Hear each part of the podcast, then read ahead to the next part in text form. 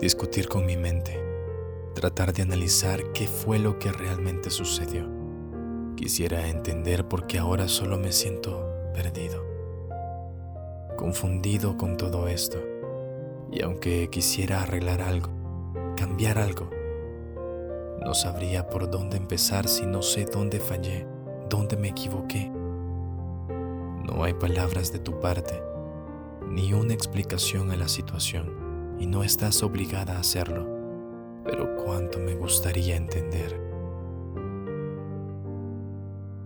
El vértigo que sientes al estar en un lugar realmente alto con el miedo a caer Solo es superado por la desesperación que te llena cuando te deslizas y realmente empiezas a caer.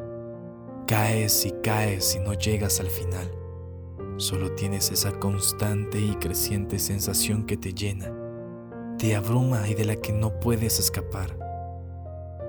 No sé cuánto más debas seguir cayendo. No sé cuánto más puedas seguir soportando. Solo quiero que esto llegue a su final una condena que amarra a mi corazón, una condena que amarra a mi mente. Recordar día tras día los buenos momentos y sufrir porque hoy ya no están. Pensar en las promesas que nos hicimos y llorar porque jamás se cumplirán. Cavilar porque si tus abrazos me llenaban ya no los tengo más. Y aunque ya tengo la condena y le estoy pagando, una sola razón me dan. Mi delito fue creerte. Creerte. Mi gran error fue creerte. Creer que tus palabras eran con sinceridad. Creer que de tus besos tenía exclusividad. Creer que tu corazón no albergaba a nadie más. Creer que me mostrabas verdadera felicidad.